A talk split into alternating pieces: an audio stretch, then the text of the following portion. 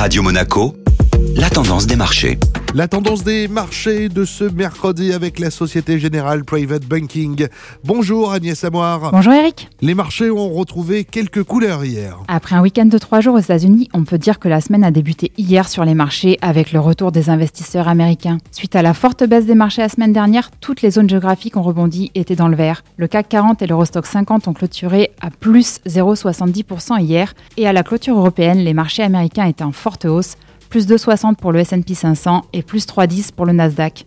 Aux États-Unis, la publication du chiffre des ventes de logements est ressortie en baisse de moins 3,40% hier, en raison notamment de la hausse des taux.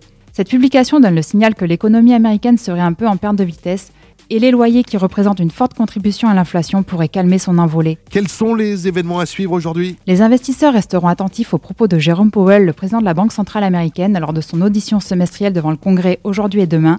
L'inflation et le risque de récession resteront les sujets préoccupants de sa conférence de presse. Bonne journée à tous. Société Générale Private Banking Monaco vous a présenté la tendance des marchés.